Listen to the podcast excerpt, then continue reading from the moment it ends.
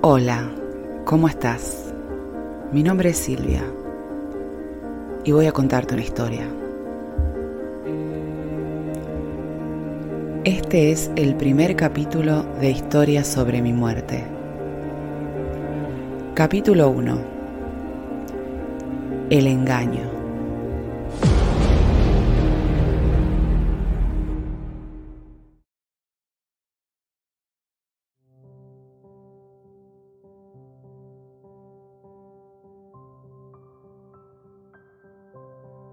Era una mañana de septiembre. Estaba soleado.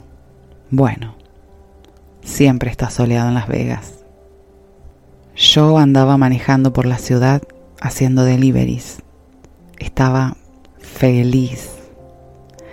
Aunque mi situación económica no era la mejor. En ese momento estaba dándole más importancia a los estudios. Y por eso los deliveries era lo único que se ajustaba a mis horarios.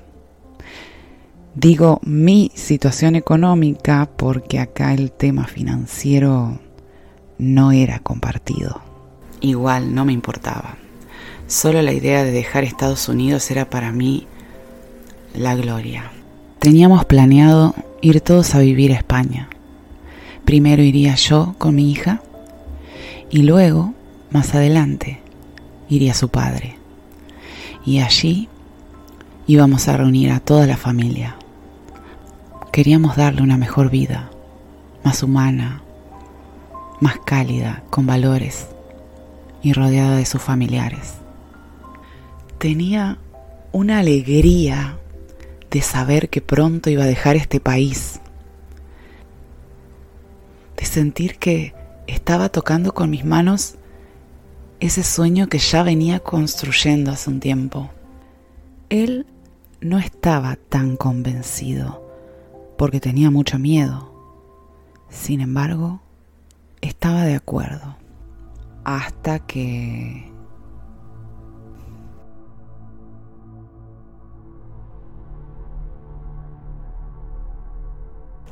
En un momento de mi recorrido me detuve y decidí pedirle algo que para él era inaceptable.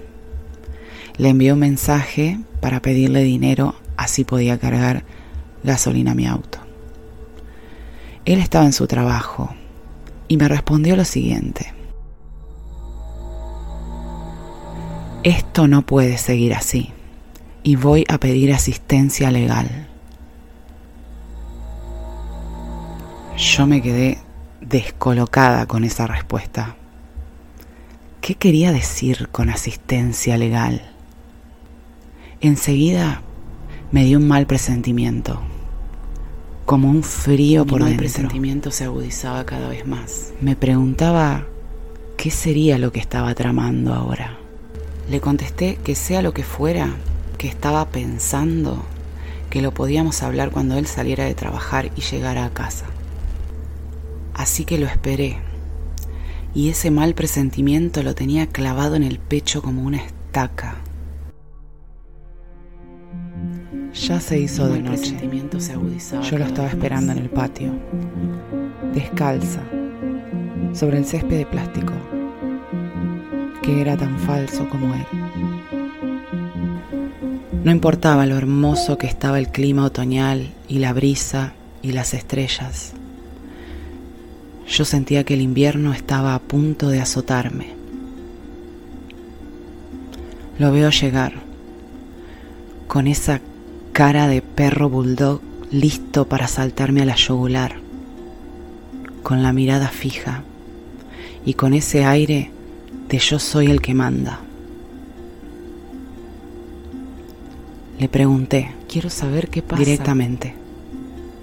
¿Qué pasa? ¿A qué te referís con lo que me dijiste?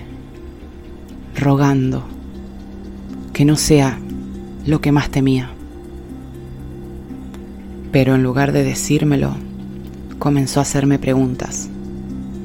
El muy siniestro ya lo tenía decidido y estaba esperando tener una excusa para decírmelo. ¿Cómo vas a vivir?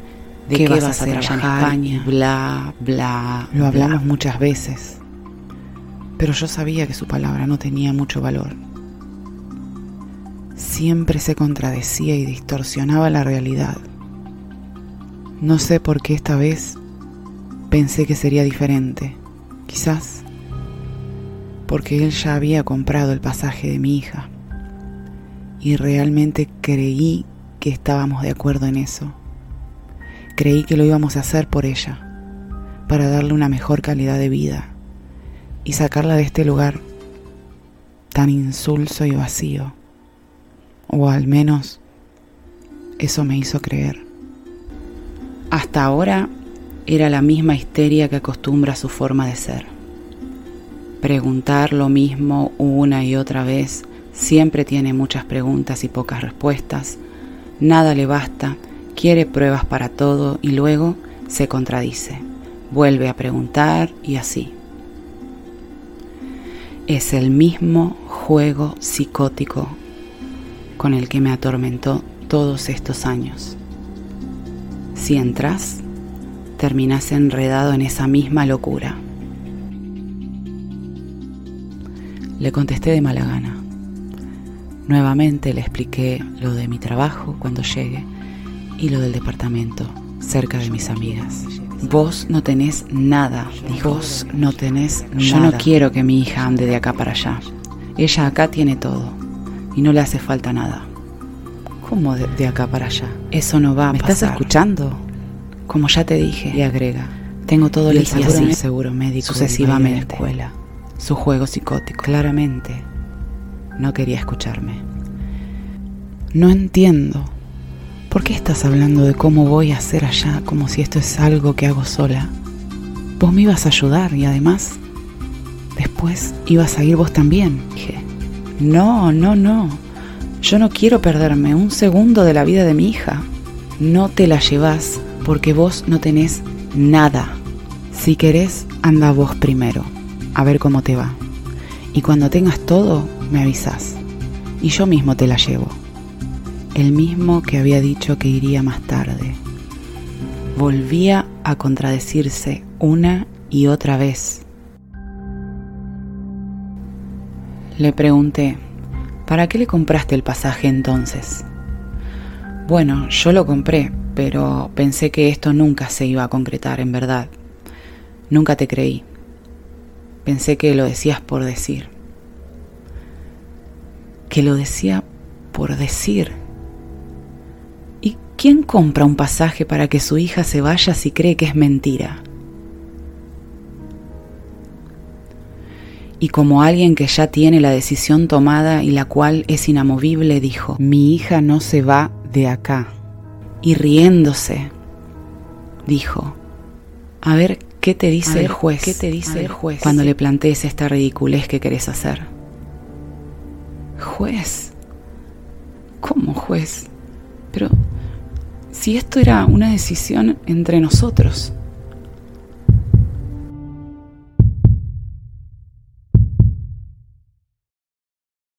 Mí, ese momento se detuvo.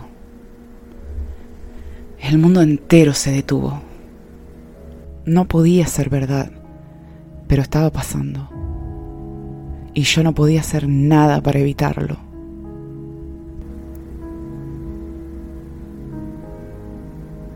Le pedía por favor, no podés hacerme esto.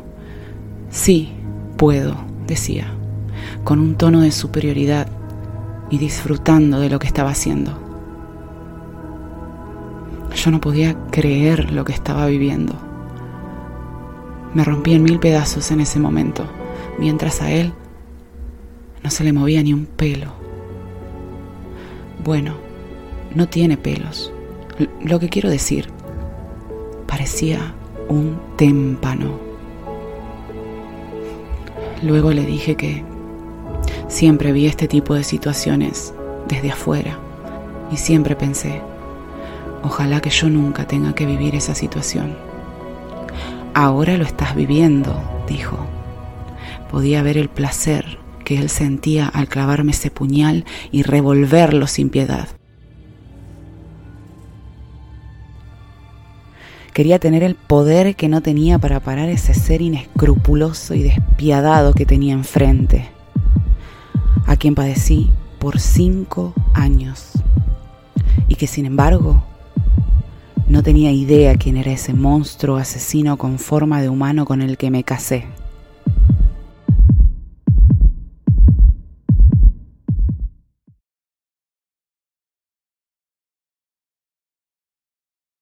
Yo me tragaba un cigarrillo detrás del otro. Le seguía pidiendo por favor que no lo haga, pero aquello no tenía retorno. Estuve planeando este viaje durante todo un año.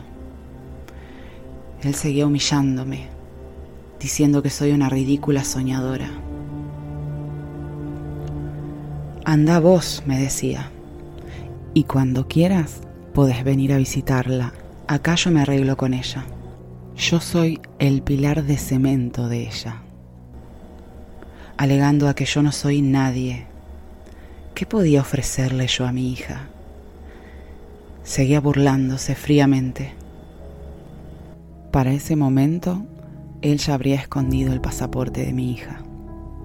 Era una decisión tomada, como quien decide qué hacer con una mesa o un zapato. Si bien siempre supe que ese hombre no era muy humano, pero esta vez se había pasado de la raya. Esta vez lo desconocía más que nunca. La verdad que me sentí engañada como una niña que la endulzan con un caramelo y después se lo quitan.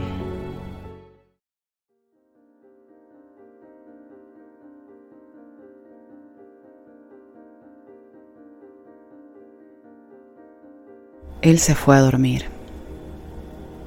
muy tranquilo. Cuan asesino mata a su víctima dejando el cuerpo desangrándose en el suelo mientras él sigue con su vida como si nada. Aún no podía creerlo.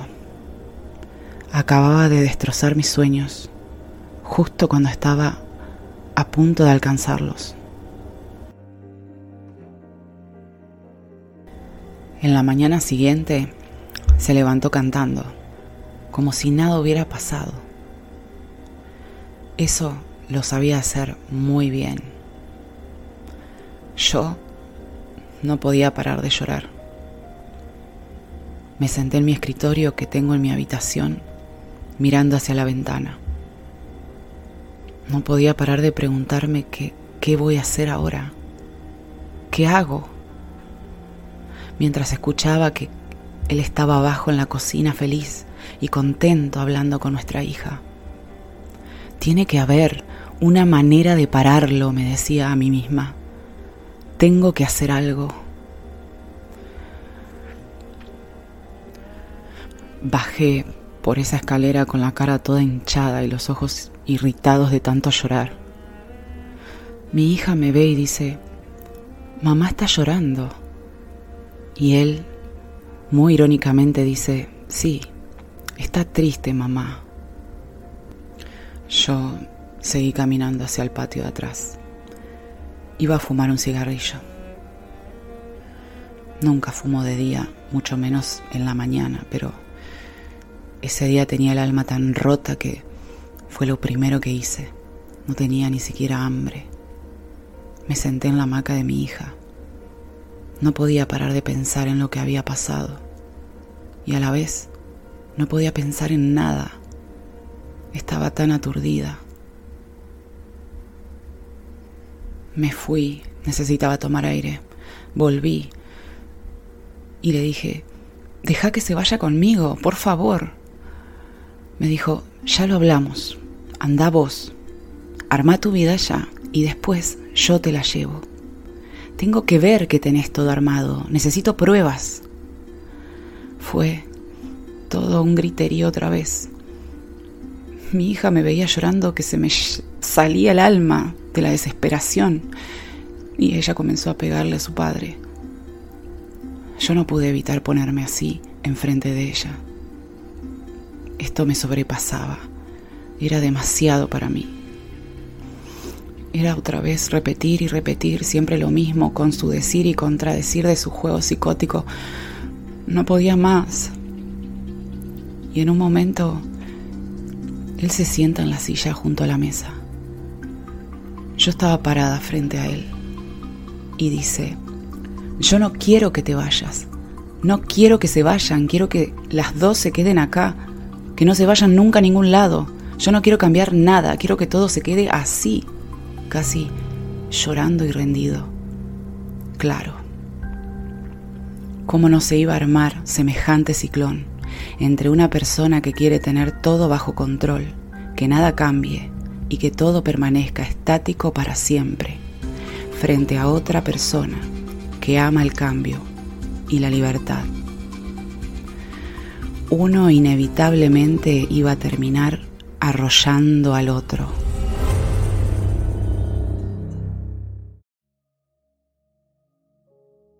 Yo me arrodillé frente a él que estaba sentado en esa silla y le pedí por favor que lleguemos a un acuerdo. Si te deja más tranquilo que vaya yo primero y después vas vos con nuestra hija, lo podemos hacer así. Vos ibas a ir de todas maneras. Se quedó un rato mirándome, en silencio. No le estaba diciendo lo que él quería escuchar. Parecía esbozar en su rostro la idea de que las cosas no iban a seguir exactamente como él lo tenía planeado en su cabeza. Sí, me responde. Vos anda primero y yo me encargo de ella. Después, yo mismo te la llevo. Por supuesto que una parte de mí no le creía, pero eso calmó mi desesperación en cierto modo. Cuando terminó esa charla, él actuaba como si estuviera de maravillas otra vez. Siempre actuaba de esa manera. Muchas veces pensé si tendría una especie de bipolaridad o esquizofrenia o una mezcla de los dos. ¿Cómo podía creer en la palabra de este ser siniestro que se dice y se contradice en la misma oración? Yo ya no confiaba más en él. Esperé cinco años hasta tener mi ciudadanía americana para poder irme. Siempre hablamos de esto. Cuando al fin la consigo, él simplemente decide que no y se acabó. En ese momento todavía no me había dado cuenta de que en verdad esta historia nunca fue diferente de lo que es ahora. Yo me metí en una cárcel el día que decidí venir a este maldito país y dejar que mi hija naciera acá. Ese día yo cavé mi propia tumba. Porque en cualquier momento él hubiera abusado como se está abusando ahora de las leyes para imponer su autoridad. ¿Sabes la impotencia que se siente que alguien venga a imponerte una orden? A decidir por tu vida, cómo y dónde tenés que vivir, alejarte de todos. Nos quitó la libertad. ¿Quién es ese sujeto para hacer semejante daño? para intervenir de esa manera en la vida de alguien. Ustedes pueden decir, es el padre, tiene derecho. Sí, claro que los tiene. Tiene derechos hasta donde empiezan los míos. Tiene derecho a amar a su hija y acompañarla, no a poseerla como a un objeto. Eso no es amor. El amor es libertad. Viví todos estos años creyendo en algo que no era verdad. Era todo un engaño. Comprendí que no había manera de resolver esto con él a través de una conversación. Así que en una situación de imposibilidad y de sentirme acorralada, fui a hacerle la denuncia a la policía.